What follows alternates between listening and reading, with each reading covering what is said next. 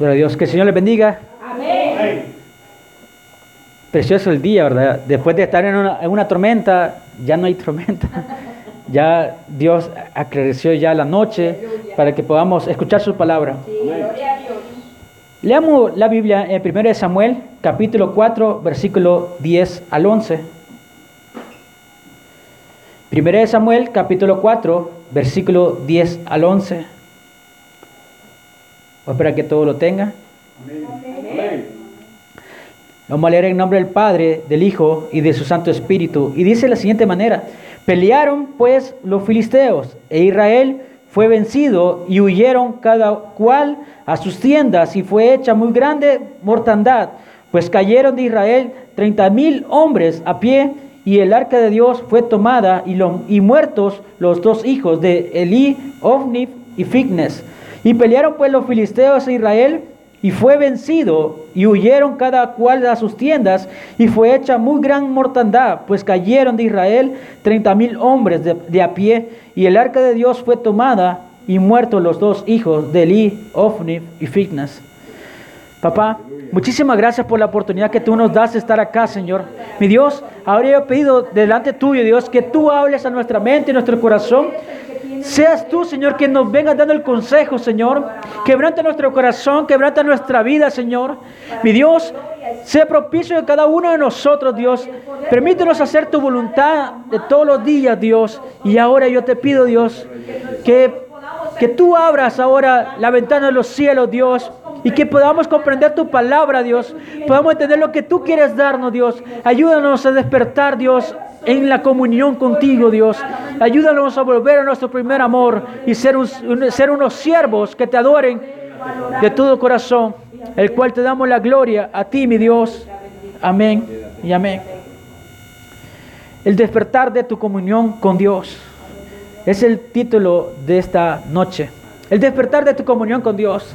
Si bien es cierto, este es un tema que se toca diario y que realmente, bueno, todos eh, hablan acerca de la comunión, pero en la religión existe lo de la, la comunión, pero eso no es una comunión en la cual está directamente con Dios, que se, uno realiza.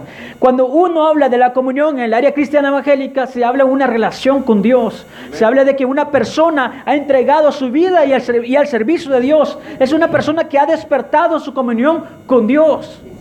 ¿Por qué digo yo ha despertado? Porque aquella persona ya comienza a ver las cosas que están alrededor y comienza a decir, esto lo que hacía e- antes era malo. Porque cuando usted comienza a despertar y tiene la comunión con Dios, comienza a reaccionar de la forma de la cual antes actuaba, ya no tiene que actuar. ¿Por qué? Porque ya despertó. Ya despertó y comienza a ver que realmente lo que vale es estar en cuenta con Dios y no vale lo que vale el mundo. Estimado hermano, yo sé que la iglesia ahora, si bien ustedes saben, ya no se congregan como la mayoría deberían de congregarse. Ya la- las iglesias están, ya se quieren, ya no están, ya no caben. No, miran acá cómo estamos. Ya la iglesia no se quiere congregar. Ya la iglesia no quiere servirle a Dios. Probablemente puede ser que muchos por problemas de, tráfico o algunos que tienen tareas escolares. Pero a lo que voy, estimado hermano, si estamos despiertos con Dios, ¿por qué no estamos despiertos realmente como se debe de estar? Si nosotros estamos en comunión con Dios, hemos despertado. Ahora nuestro corazón es hecho nuevo. Somos hijos de Dios. Ya comenzamos a ver las cosas espirituales. Anteriormente yo, yo, no, yo no miraba las cosas espirituales. Yo pensaba que venir a la iglesia era algo rutinario, como algo, persona que no tiene nada que hacer. Así pensaba yo. Y si quizá- aquí muchas personas allá afuera piensan lo mismo. Quizás no tenemos nada que hacer, pero para, para nosotros sí tenemos algo que hacer. Que cuando venimos acá a la iglesia venimos algo para hacer y eso es salvar nuestro corazón. Tratar de cambiar nuestro carácter, porque constantemente nuestro carácter es algo que debemos de moldearlo. ¿Por qué, estimado hermano? Porque pasa diario, estimado hermano. La uno se sube al bus y la, y la persona motorista le sale enojado y usted le sale más enojado. Es ahí donde despertaste tu comunión con Dios. Y es ahí donde tú dijiste, ah, yo voy a ir al trabajo y yo me voy a gozar. Pero ese despertar cambió rutinariamente. Ya no fuiste la persona que tuviste traer bendición para el motorista. ¿Por qué mucha gente ahora en día está durmiendo? Porque no, no ha, despertado. Estimado hermano, es tiempo que debemos de ser objetivos. Cuando tenemos una comunión con Dios, debemos ser objetivos. ¿Qué quieres ganar en el servicio de Dios? Yo quiero ganar mi salvación. Amén, aleluya. Y para muchos quieren ganar su corona. Para muchos quieren tener galardones. Pero aquella persona que no se esfuerza a estar bien con Dios no va a poder alcanzar ni un galardón. Aquella persona que no tiene la existencia de venir a los cultos, aquella persona que no tiene la existencia de, alabar a Dios, aquella la persona que no tiene la existencia de escuchar la palabra de Dios, esa persona no va a tener galardones. Aquella persona que no actúa. Es que en la vida todo queremos gratis, todo lo queremos regalado. Y todo en la vida tiene un precio. Cierto. Pregúntele usted si usted va a comprar algo al supermercado, se lo van a dar a gratis. Le van a decir 5 dólares eso, o a, a mucho, hasta 100 dólares. Pero usted quiere comprar algo, no le va a salir gratis. Siempre usted va a tener que pagar algo. Entonces en la vida hay que pagar un precio. Y nuestro precio que estamos pagando, estimado hermano, para venir a Cristo no pagamos nada. Solo le damos gracias a Dios. Y el precio que vamos a pagar es esforzándonos en el, en el servicio de Dios. Menguando nuestra carne para que reine Dios en mi vida.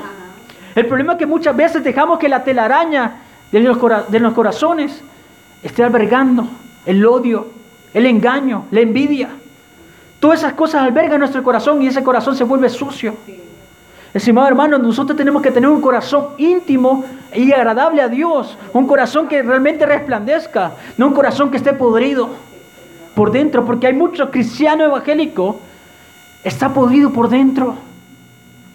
Y esa es la razón de que debemos despertar la comunión con Dios. No debemos de estar dormidos, debemos estar frecuentes en el servicio de Dios. ¿Y cómo vamos a estar frecuentes en el servicio de Dios? Orando, ayunando, vigilando. Pero si la persona no frecuenta y no tiene esas, esas actividades o esas tareas, la persona no va a estar activa, estimado hermano. Es como aquella persona que quiere aprender inglés y no repasa, no va a aprender. Eh, Es que sí, la realidad, estimado hermano, usted quiere aprender algo, usted tiene que repasar. Usted quiere ser un mejor orador, ¿qué tiene que hacer? Hablar. Pero que muchas veces queremos hacer, querer tener todo, pero no estamos haciendo nada. Por esa razón no despertamos a la comunión con Dios. Yo quiero el privilegio que tiene ella. ¿Qué está haciendo? Nada. Yo quiero el privilegio que tiene esa persona, ese don, pero no estamos haciendo, no estamos orando, no estamos ayunando. Es necesario que nosotros despertemos la comunión con Dios. Es necesario que estemos a cuentas con Dios ahora. El pueblo de Israel muchas veces quedó dormido. Y así mismo es, es ahora en estos tiempos. La iglesia duerme, por ratos está activa en los meses y de repente en los meses vuelve a, bajar. Ya es diciembre, ya el otro año me reconcilio. Cabal, el 31 de diciembre voy a poder aprovechar la fecha para reconciliarme. Y pasa, estimado hermano.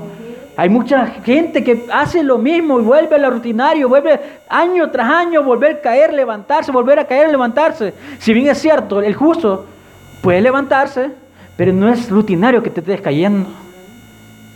Si vemos ahora en que hemos tocado en 1 Samuel, recordemos que los levitas eran las personas encargadas para poder tener el servicio de Dios, aquellos que administraban la alabanza, aquellos que eran encargados para las ofrendas y los sacrificios. Eran unas personas que realmente Dios había puesto y colocado para el servicio de Dios, y eso lo podemos ver en Números 18, 23 y 1 de Crónicas, capítulo 15, versículo 15 al 17. Esas personas eran encargadas también para poder llevar el arca de pacto. El arca de Dios no eran otras personas, no podía hacer otra gente de otra tribu, tenía que ser directamente de la tribu de, Le- de Leví. Gente directamente que servía a Dios. Dios había puesto a esas personas ya directamente para el servicio de Dios. Pero tú preguntarás, pero a mí no me ha puesto Dios. Claro que sí, desde el momento que estás acá, Dios te puso a servir. Dios te puso a servir. El problema es que nosotros no, so- no- no somos de las personas que actuamos. Nosotros no conversamos con nuestro compañero de trabajo. Nosotros no hablamos de la buena nueva de la salvación. ¿Por qué? Porque nos callamos. Queremos que, queremos que otros hablen de las maravillas de Dios, pero no nosotros. El problema es ese, estimado hermano, que si hemos despertado en la comunión con Dios, porque no solemos hablar de la palabra de Dios. Sí, pasa algo, estimado hermano, que cuando uno es cristiano evangélico, bueno, yo no sé, no me dejarán mentir, pero las personas se alejan de ustedes. Pero es mejor para, para mí. Yo he conocido mucha gente, la verdad no tengo nadie cerca mío. ¿Por qué razón? Porque soy cristiano evangélico. Nadie me, nadie me ingresa en ese círculo, en ese círculo íntimo de, de amigos. ¿Por qué? Porque en ese círculo íntimo de amigos está el alcohol, están las drogas, están muchas cosas que están alrededor del mundo que me van a perder. Y muchas veces Dios hace separarte de esas amistades, separarte de todo eso, para que tú estés en la casa de Dios. Pero ¿qué es lo que pasa, estimado hermano? Nosotros queremos incluirnos en ese grupo de amigos, queremos estar metidos en el lodo y no queremos reaccionar. Es por eso que quieres estar dormido, no quieres estar despierto en la comunión con Dios. Y, y te preguntarás, ¿por qué Dios aleja a tus amistades? Es que no te van a funcionar, no te van a servir en tu vida. Nada, más lo que va a hacer, va a disminuir todas las, todas las cosas en tu vida. Y muchas veces nosotros nos enojamos por ello. Ha pasado, yo, yo he sentido que, ¿por qué se alejan? Pero es que realmente Dios quiere tratar con mi persona.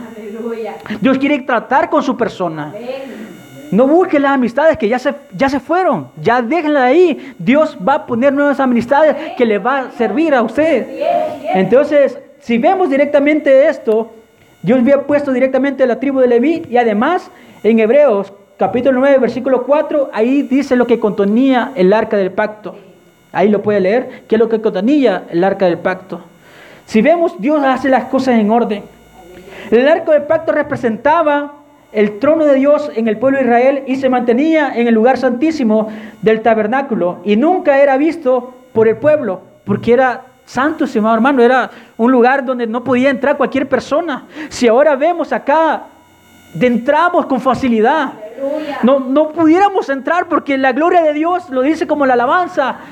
Es su gloria, su majestad es enorme. Ni la tierra lo puede contemplar, lo puede sostener, porque la gloria de Dios es demasiado grande. Pero ahora nosotros tenemos la oportunidad porque Cristo murió por nosotros para que nosotros ahora libremente entremos a la iglesia y podemos adorar y podemos sentir su presencia. Es maravilloso, estimado hermano, que usted ahora pueda tener la presencia de Dios. Antiguamente no podías, porque no estaba el Espíritu Santo y ahora tenemos el Consolador. Ahora podemos tener y, y comunicarnos con Dios, simplemente porque anteriormente era difícil comunicarse con Dios. Pero en el lugar santísimo solamente podía entrar el sumo sacerdote, no podía entrar nadie más. Por supuesto, Dios no moraba en el arca, porque ustedes pueden decir, ah, que Dios moraba en el arca. No, ni se encontraba en los querubines, pero aquel lugar que Dios había designado como un punto de encuentro. Y eso lo dice Éxodo capítulo 25, versículo 22. Éxodo capítulo 25, versículo 22. Era un punto de encuentro, era un lugar fijo que Dios había puesto para que pudieran hacer la labor de Dios.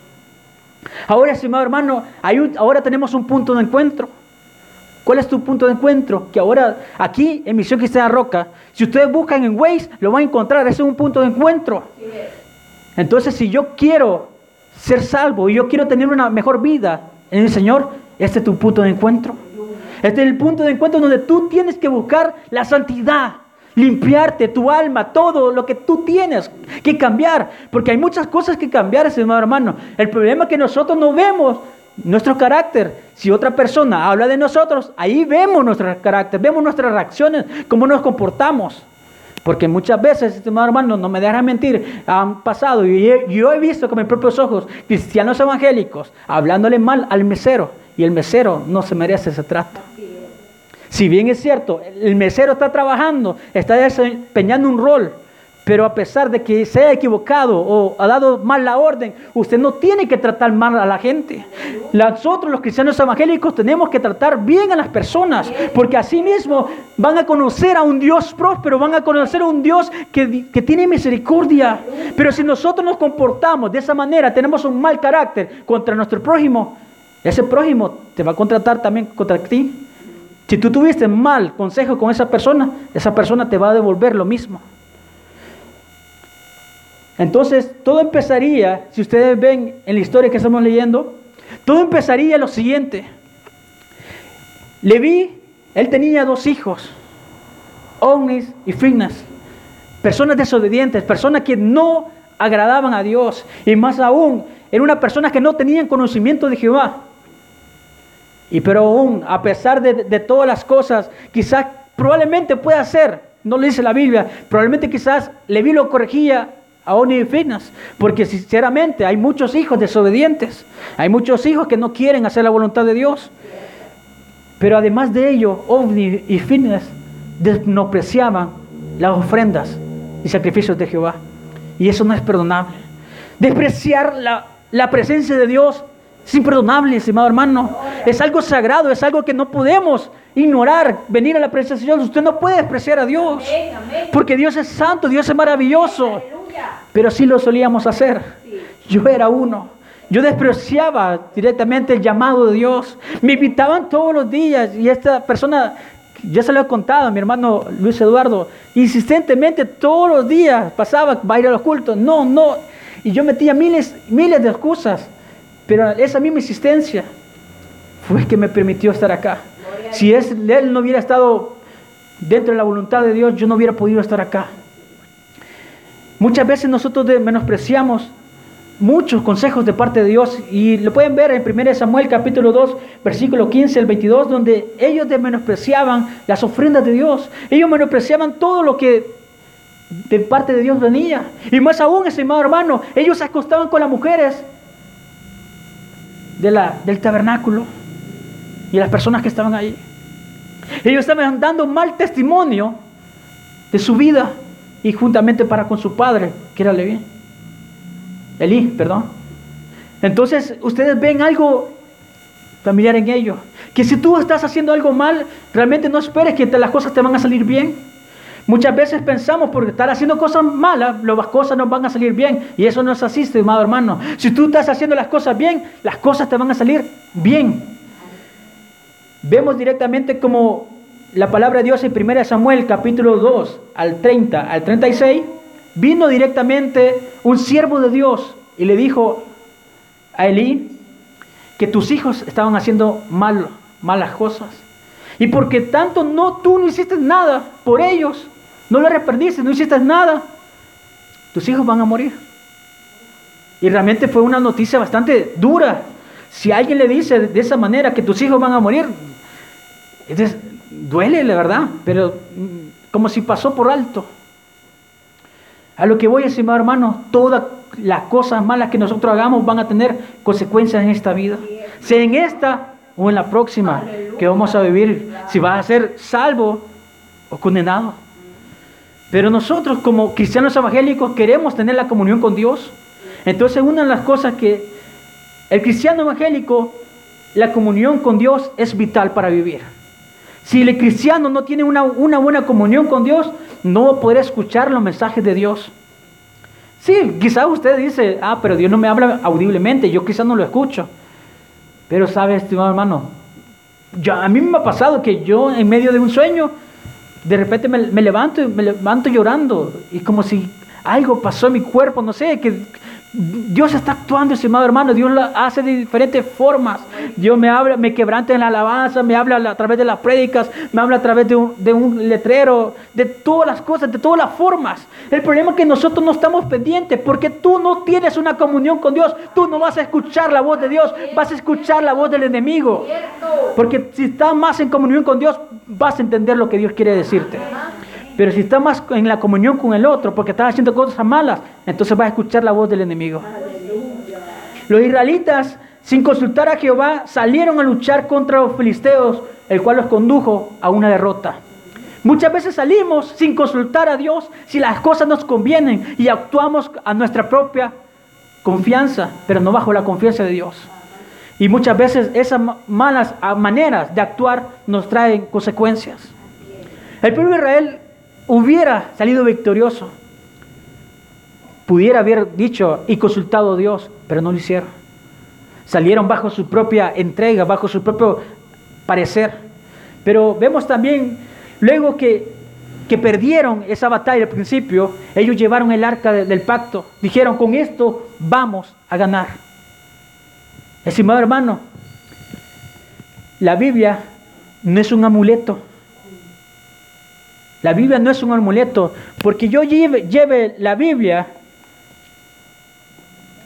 a cualquier lugar no significa que me va a pasar algo.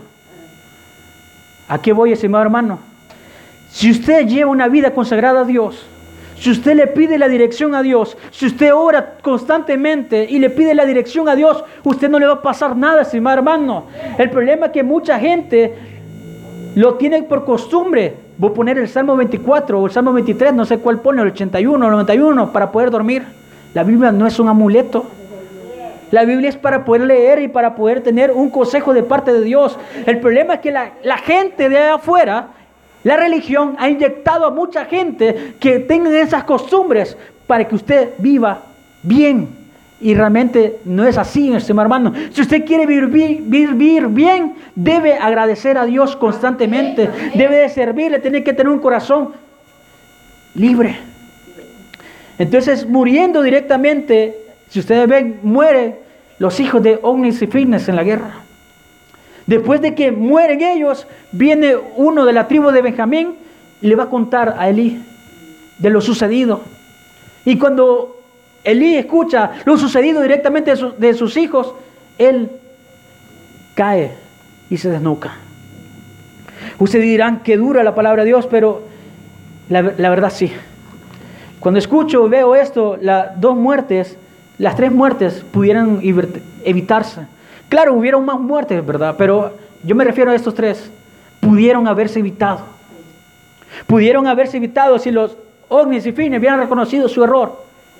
Hubieran dicho, estoy equivocándome, voy a volver al camino de Dios, voy a tener conocimiento de Dios. Las cosas hubieran pasado. Si Elí hubiera corregido a sus hijos, de veramente, eso no hubiera sucedido. Si el pueblo de Israel hubiera consultado a Dios, esas cosas no hubieran pasado. Hay muchas cosas que no han pasado. Como nos decía el hermano Rafael, a veces pedimos préstamos, hay cosas que no tenemos de hacer, pero las hacemos. Pero no, no debieron haber pasado. No debieron trastornar tu destino.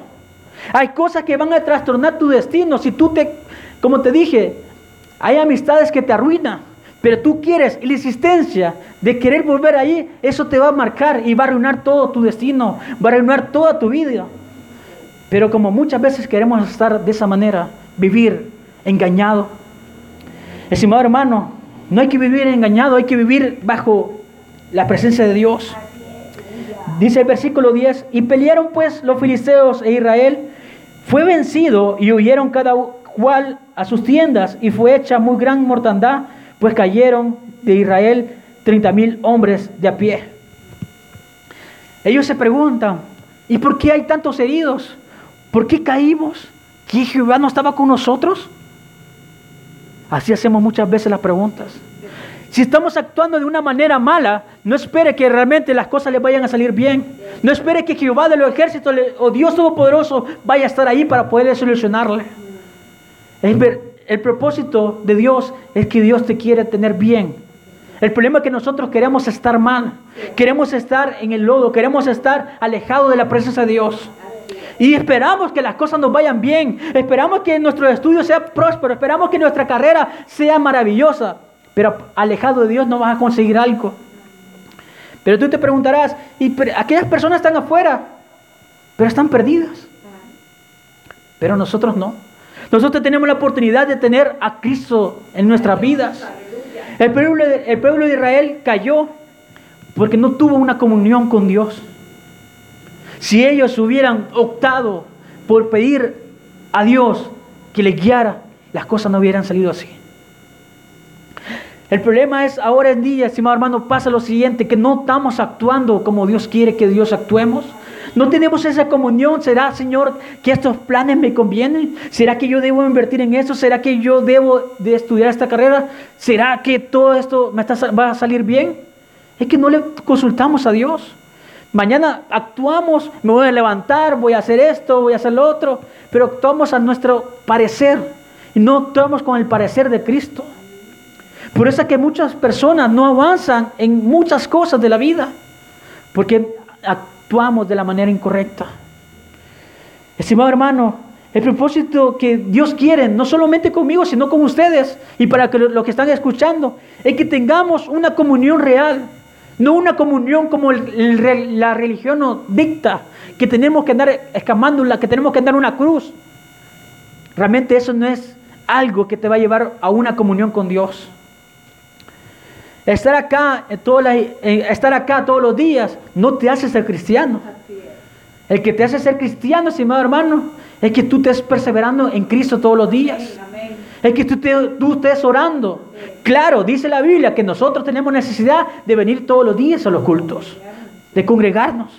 Pero, estimado hermano, yo sé, y lo he escuchado de otros predicadores, pero estar en una, en una cochera no te hace ser carro, ¿o sí?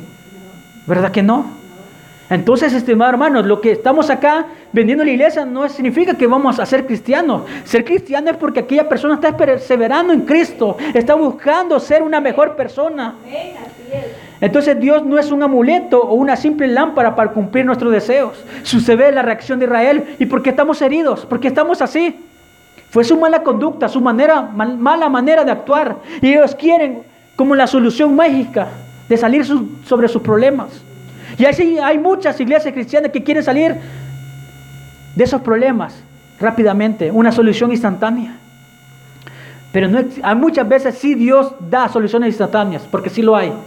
Pero hay muchas veces que no corresponde por nuestra manera de actuar. Entonces Israel actuó de una manera que no tenía que actuar. Actuar, llevar el arca del pacto como si fuera un amuleto.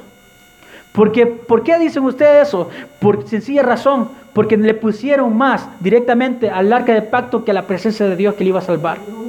Lo pusieron como el objeto de llevarlo. Como le dije al principio, usted llevando la Biblia no significa que sea cristiano, porque hay muchas personas que dicen ser cristiano y no lo es. Solo lo llevan como amuleto, lo llevan como un actuar. Pero no con eso quiero decir que usted no lleve la Biblia al lugar de trabajo. Llévela. Si usted está directamente, se sube los buses, usted puede leer la Biblia.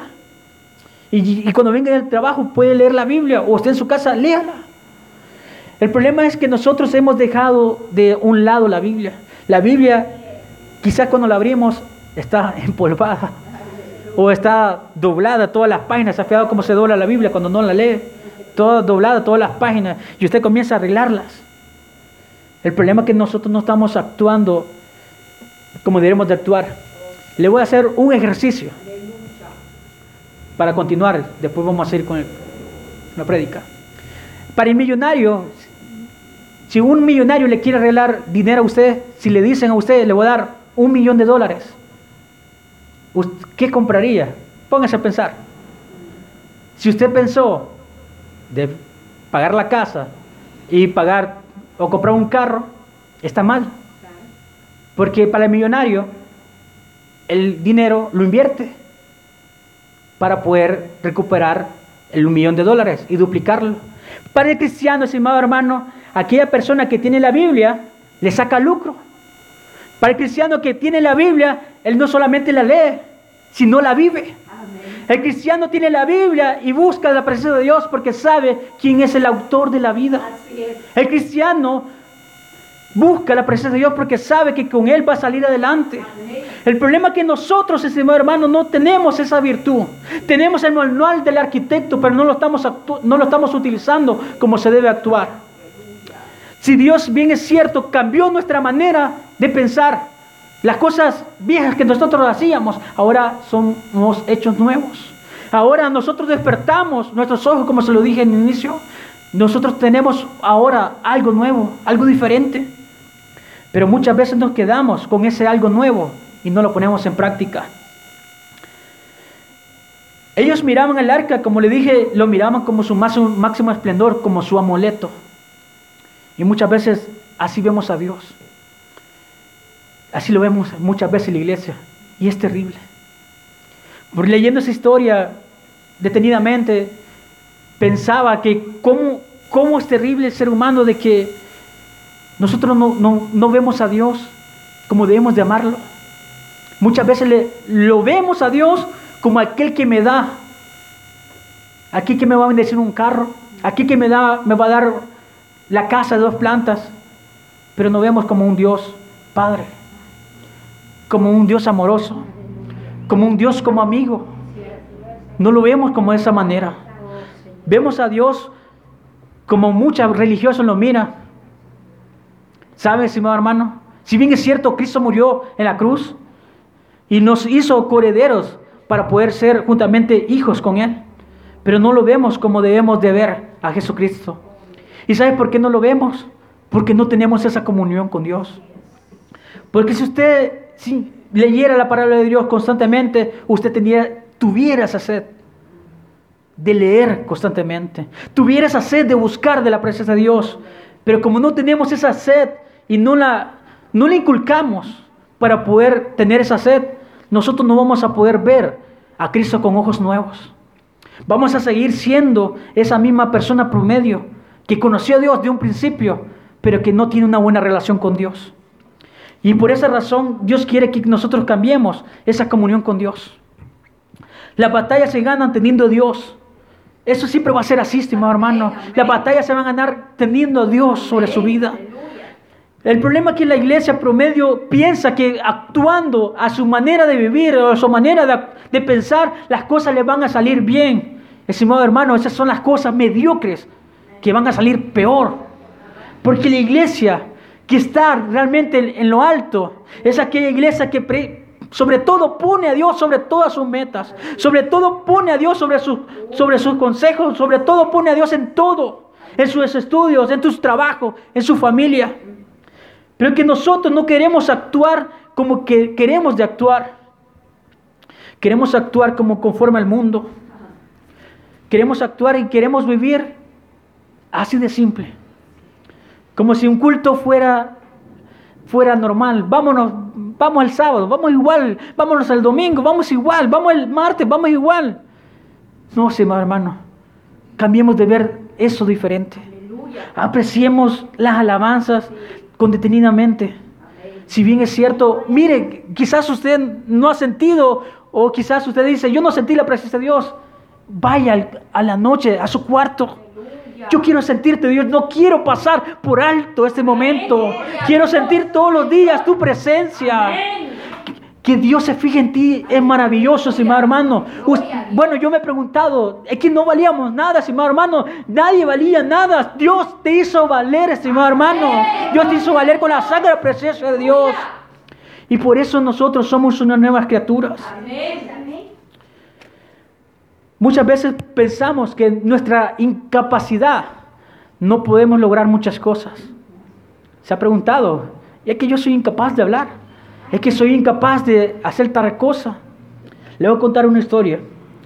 Había un empacador que se llamaba Johnny y fue a una conferencia de, un congreso de Barbara Glantz, ahí reunidos todos los compañeros de trabajo, más de 3.000 personas. Él escuchando acerca de cómo se debe tratar a un cliente, cómo se debe de generar la primera mirada hacia el cliente para que el cliente se vea satisfecho de lo que haya hecho o realizado sus compras. Entonces el muchacho se, se fue motivado por esa motivación que le dieron.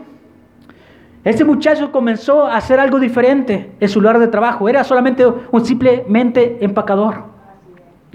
Y yo sé que muchas veces por ser simplemente realizar un trabajo, soy un simplemente vendedor de periódicos, soy un simplemente vendedor de cualquier cosa, pero muchas veces nos creemos simples. No seas, usted no es simple, hermano, usted vale la sangre de Cristo. Sea el trabajo que tú puedas tener, no significa lo que tú valgas. Tú vales lo que el precio que el Dios dio el precio para tu vida. Después de un mes, el empacador comienza a hacer algo diferente. Comienza a hacer unas tarjetitas, comienza a imprimir directamente unas tarjetitas y, y le ayuda al papá para poder hacer algo diferente. Entonces las personas que visitaban ese lugar de supermercado en Estados Unidos comenzaron a notar que tenía una notita especial sobre su bolsa. Y las personas se iban bien alegres. De repente el súper comienza a llenarse al mes siguiente. Y no entendían por qué la persona, por qué la persona donde está el empacador se llenaba la fila y le decía el gerente, vaya a meterse a la otra, a la otra caja registradora, ahí hay, ahí se puede meter. Y le dice que no. No me quiero ir sin el mensaje de, de Johnny. Johnny impri- imprimía mensajes, citas bíblicas y diferentes cosas para poder motivar a la persona. Pero esta persona, estimado hermano, era un niño down. Era un niño, sin- probablemente usted decir, una, tenía una incapacidad física. Y muchas veces así actuamos. Tenemos incapacidades físicas. Bueno, realmente yo lo veo con las dos manos, ustedes. Yo lo veo con la boca, yo lo veo con los pies. No tenemos ni una capacidad física. Pero la iglesia está actuando de esa manera. Está actuando con una incapacidad física espiritual. No está hablando como tiene que hablar en los trabajos. Si ese muchacho, Johnny, con su capacidad física, niño down, determinado a no progresar en la vida, porque aquella persona que tiene esa capacidad física es una persona que no va a progresar en la vida, una persona que se va a detener allí. Te han dicho muchas veces que no vas a pasar de ese, de ese lugar. Muchas veces nos han dicho. Hasta el propio diablo nos ha dicho que tú no vales nada, tú eres basura. ¿Por qué te crees lo que dice el enemigo? ¿Por qué no crees lo que Dios te dice a ti? Yo no te veo. Probablemente puedas tener incapacidad física en tu cuerpo o en tu cerebro. Pero Dios te dice que no te veo ni una incapacidad. No veo en cada uno de ustedes ni una incapacidad. Y en mi vida no me veo ni una incapacidad. Tú tienes la suficiente la capacidad para hacer las cosas en Cristo Jesús. Amén. Eso es lo que tienes tú. Tú tienes la capacidad para poder hacer las cosas en Dios. Hay una alabanza que me gusta y es acerca de Estanislao Marino. Y la alabanza es hermosa, si ustedes le prestan atención, si ustedes después del culto vayan a escucharla. Y dice la alabanza, ¿por qué te alejas de tu Señor si Él solo quiere hacerte feliz? Y eso es lo que me conmueve, porque Dios solamente te quiere hacer feliz. Y dice la alabanza, ¿por qué no quieres que viva en ti? Piensa en lo triste que se ha de sentir el Señor cuando buscando Él siempre está, cuando no quieres oír su voz, cuando lo apartas del corazón. Mira, es que Dios siempre se quiere ver feliz. Amén. Pero te preguntarás, es que Dios no me entiende, no sabes qué problema estoy pasando. Es que Dios te quiere ver feliz. El problema es que tú no vas al lugar de encuentro con Dios, tú no vas a la búsqueda de Dios, tú no tienes una comunión con Dios. Por esa razón no estás entendiendo y no estás ganando las batallas. Por esa misma razón el pueblo de Israel perdió esa batalla, tuvo ese fracaso. Porque no quiso entender que te debes de buscar y consultar a Dios para salir victorioso. Pero hoy en día queremos la victoria fácilmente. Queremos que Dios nos bendiga en todas las maneras posibles. Pero no significa que Dios sea una lámpara mágica, estimado hermano. Dios no es un genio que te va a cumplir tus deseos de tu antojo. Porque tenemos muchas veces antojos de que, ah, me quiero comprar esa hamburguesa porque le vi y tiene doble queso, no sé. Algo, tenemos muchas veces deseos, pero muchas veces queremos que Dios nos cumpla todos esos deseos. Y muchas veces no estamos trabajando para que Dios nos cumpla. Sí, Dios, Dios te quiere ver bien, Dios te puede bendecir, te puede dar las cosas que tú deseas, pero nosotros no buscamos. No tenemos esa determinación de la búsqueda con Dios. Si ustedes ven en, en Samuel capítulo 4, el libro que hemos leído, los filisteos nos dan una gran lección. Porque cuando el pueblo de Israel traía el arca del pacto, Israel iban con voces de júbilo. Iban con voces, voces de júbilo. Y vienen los filisteos con miedo. Se aterraron. Porque sabían que Jehová de los ejércitos iba con ellos. Amén, así es. Pero a pesar de ello, los filisteos dijeron, a pesar que vayamos a morir, pero vamos a pelear. A pelear la batalla. El, el el problema es que nosotros deberíamos demostrar esa misma acción. Que a pesar que vamos perdiendo, a pesar que las cosas vayan mal, nosotros debemos de tener ese coraje que tenemos a un Dios vivo, un Dios próspero, un Dios que nos, nos bendice en todas las áreas de nuestra vida pero que no tenemos esa persistencia. Nos falta esa persistencia. Al parecer nosotros quisiéramos que todas las veces Dios nos hablara. Porque yo quisiera que Dios me hablara todas las veces en profecía. Pero estimado hermano, usted tiene, usted ya nutrido, dice Pablo, en la fe. Usted ya no es de, de leche, usted ya de alimento sólido. Usted si ya escuchó la palabra de Dios, te dijo un, un momento, ve y adelante. Es la orden del Señor. Pero el problema es que nosotros queremos vivir siempre que nos alimente de la palabra de Dios a través de la, de la profecía. Y no digo que, no está, que está mal, la palabra de Dios dice que debemos de orar porque Dios derrame de su profecía. El problema es que nosotros no queremos nutrirnos en la fe. Aquí la palabra de Dios, cuando usted abre la Biblia, es Dios hablando a su corazón y a su mente. Pero queremos obviar eso. Queremos oraciones instantáneas. Queremos que, que haya un congreso en tal parte. Y yo sé, y lo he visto, y ustedes lo han visto. Vamos a derribar muros, vamos a derribar mu- murallas, vamos, el enemigo se va a escapar, el enemigo será destrozado. Y tanta. Y yo sé que está bien las palabras que se ocupan en eso. El problema es que la iglesia se motiva en un momento y después sale a caer en la batalla. Estimado hermano, ya no es tiempo de vivir bajo una motivación, porque la motivación cuando usted no es disciplinado, usted va a caer. Usted tiene que estar determinado, porque le digo eso, usted no tiene que estar determinado en una motivación. Si bien es cierto, para que la persona logre su carrera o logre al- algo, debe tener una motivación, pero también va, acompañado de la disciplina. Porque hay momentos, estimado hermano, que usted ya no va a querer hacer las cosas. Y ahí le está fallando la motivación. Porque los problemas aumentaron. Pero cuando una persona es persistente y está en la disciplina, en el Señor, directamente la disciplina superará la motivación. Entonces usted va a poder actuar y va a poder hacer las cosas de la mejor manera. Y es por eso que la iglesia ahora se ha desmotivado, porque no tiene la disciplina correspondiente ante Dios. Por eso es que hay mucha gente desanimada en los cultos. Por eso es que hay mucha gente desanimada que ya no quiere ir a la iglesia. Por eso hay mucha gente desanimada que ahora ya no le parece divertido escuchar las alabanzas de Dios. Porque es- gozoso, estimado hermano. Cuando usted canta a Dios es algo que, que no se puede describir con palabras. Porque realmente us- usted está sintiendo un gozo de parte de Dios. Gloria, gloria a Dios. Pero cuando parece cuando usted se volvió rutinario, usted no va a sentir igual. Así es. Por eso que la- nosotros debemos de cambiar ese rumbo. Porque si nosotros queremos llegar al cielo allá, yo no sé cuántas alabanzas vamos a cantar. Y vamos a estar cantando y vamos a estar cantando y vamos a estar orando.